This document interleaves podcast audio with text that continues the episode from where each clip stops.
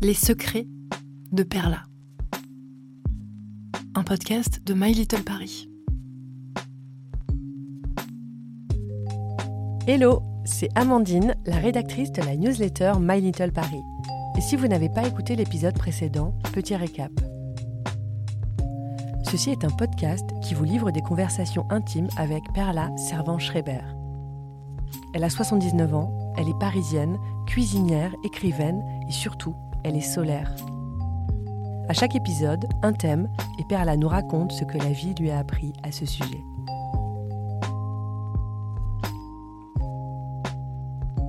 Épisode 5 L'écriture. C'est un drôle de truc, l'écriture. Marguerite Duras. Pourquoi on se double de ça On se double d'une d'une autre vision du réel? Pourquoi tout le temps ce cheminement?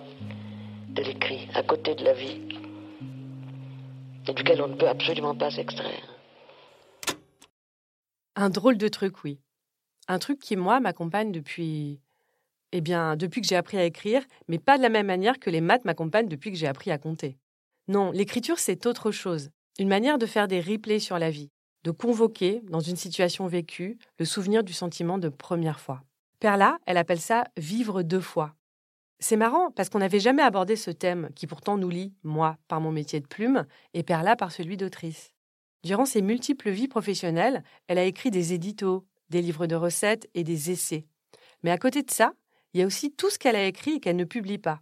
C'est cette écriture cachée dont nous allons parler aujourd'hui, mais aussi de liberté, d'état second, de deuil et de thérapie.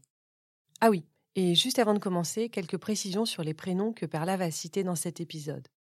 Quand vous entendrez parler de Jean-Louis, c'est Jean-Louis Servan-Schreiber, l'amour de sa vie, qui est devenu son mari il y a 35 ans et qui est décédé il y a deux ans. Quant à Suzy, c'est Suzy Morgenstern, une auteure de littérature pour la jeunesse qui est devenue une grande amie de Perla. Bonne écoute.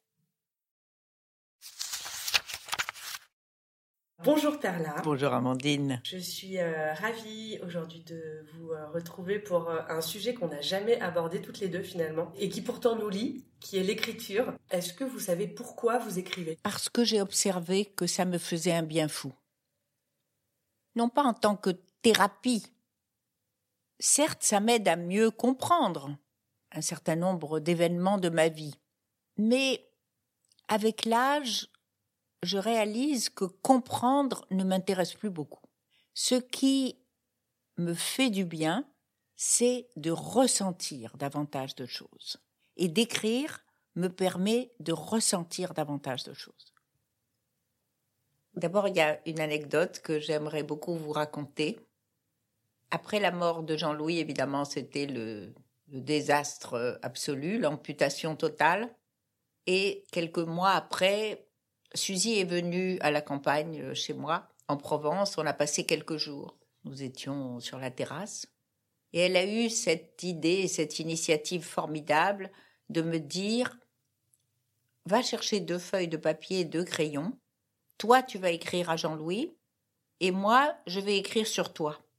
Et quand on aura rempli la feuille, chacune lira à haute voix le texte de l'autre. Ainsi fut fait. Et le lendemain matin, à l'aube, j'ai pris un cahier et un crayon et j'ai écrit tous les jours à Jean-Louis. Pas sur l'ordinateur. À la main, probablement comme je venais de le faire avec Suzy. J'ai besoin d'écrire quand je me réveille le matin. Le fait que ce soit devenu nécessaire, indispensable, m'a aidé, après la mort de Jean-Louis, à davantage prendre conscience de son absence, mais en même temps à prendre conscience qu'il était toujours présent. Ce que je ne parviens pas à faire, mais j'ai renoncé bien sûr, c'est-à-dire que j'ai accepté que c'était pas possible, c'est que lui ne me parle pas. Donc je ne parviens pas à entendre sa voix. Il n'a plus de voix. Il a un sourire, il a une présence, mais il n'a plus de voix. Peut-être que la voix, ben c'est moi qui la prends en écrivant. C'est ma voix qui est là. Jean-Louis, qui était à la fois journaliste, euh, écrivain et diariste, puisque lui, il a tenu un journal depuis l'âge de 17 ans euh, jusqu'à la fin de sa vie, c'est-à-dire 83 ans. Il a écrit tous les jours un feuillet. Et il a toujours dit qu'en fait, ça lui avait probablement évité une psychanalyse, puisque il avait le sentiment qu'il réfléchissait sur ce qu'il avait fait dans une journée, ou pas fait, ou mal fait, et tout ça a été traduit. C'était donc un, moment, euh, voilà, avec lui-même, qui était important. Je n'ai jamais tenu de journal. Je crois aussi que j'écrivais pas parce que je ne lisais pas non plus. Il me semble quand même qu'il y a un lien entre les deux. Je lisais très peu, j'ai commencé à lire, euh, j'ai dû, je devais avoir, euh, je sais pas moi, 15-16 ans. Hein. Il y avait des livres à la maison, je me souviens, il y avait deux, trois étagères de livres, mais c'était des livres en hébreu que seul mon père lisait. D'ailleurs, c'était des livres de prière, hein, c'était pas des romans ou autre chose, c'était des livres de prière. Et mm, moi, je n'ai jamais appris l'hébreu, hélas. On ne nous apprenait pas l'hébreu, nous, les femmes, les filles à l'école. Donc, j'ai jamais pu lire aucun livre de la maison. Peut-être que ce que j'écris là depuis la mort de Jean-Louis en est un, de journal intime, puisque bien sûr, euh, je, je lui parle de ce que je ressens, de ce que je vis. Dans ce moment de grand silence du matin, il y a euh, les conditions les plus favorables pour examiner qui je suis, ce que j'ai fait ou pas fait, ce qui m'a fait de la peine ou qui m'a mis en joie. Et le fait de les coucher sur un papier permet à une trop grande intensité émotionnelle de descendre un peu. C'est-à-dire qu'on trouve du calme à ce moment où on est seul avec soi-même et où on est en conscience. En fait, écrire, c'est vivre en conscience. C'est ce que j'ai ressenti le plus profondément et c'est ce qu'en fait je m'autorise le moins.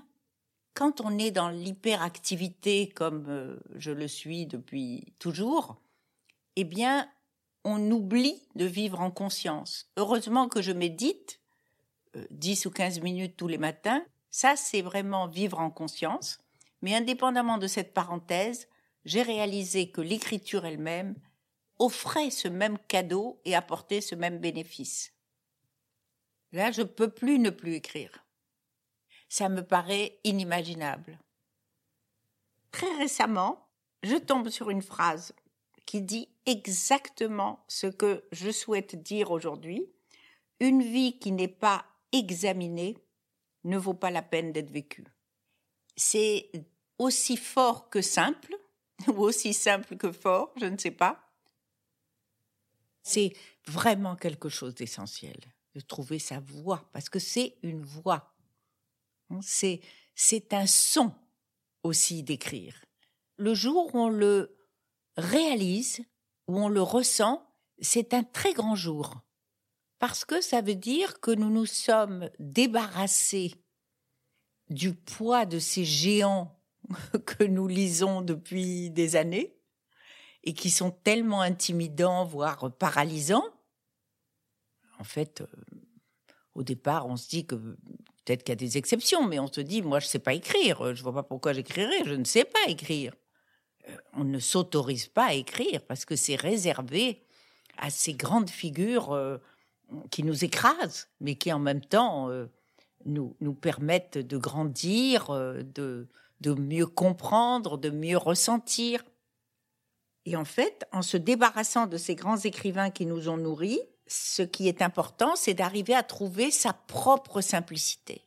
Mais est-ce qu'en même temps, il n'y a pas eu aussi des grands qui vous ont inspiré, qui vous ont donné envie? Bien sûr, celui que je, je citerai comme ça très spontanément, euh, c'est Christian Bobin. Il m'a évidemment beaucoup inspiré, il m'a permis de regarder la vie différemment, il m'a permis d'écrire un peu différemment quand même. Et sans écrire de poésie, euh, j'ai une écriture beaucoup plus nerveuse, beaucoup plus brève, beaucoup plus économe de mots. et j'avoue que ça me satisfait de progresser dans cette voie. Est-ce que vous vous surprenez quand vous écrivez? Oui, j'adore ça.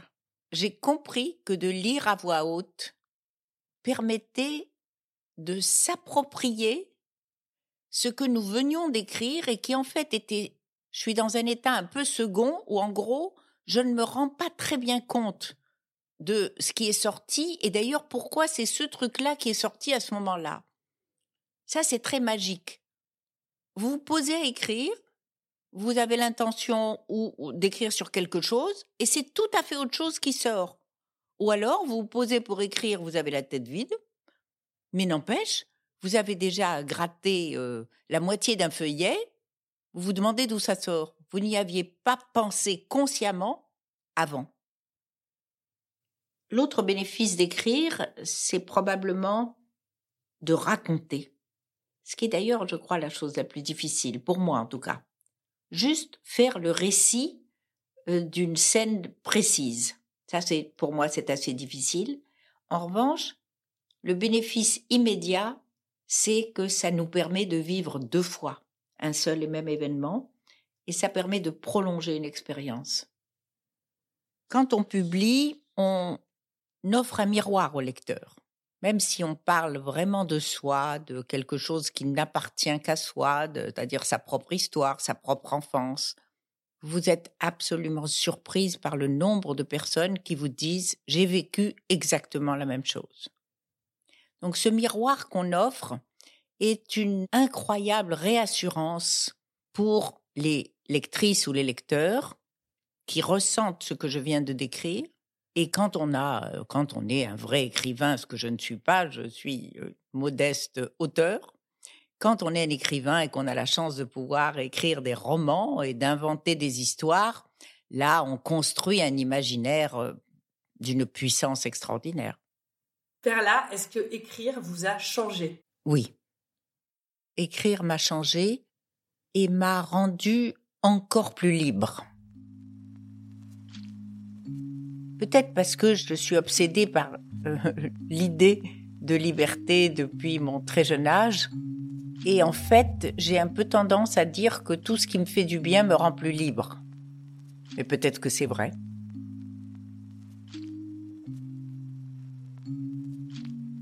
Les secrets de Perla.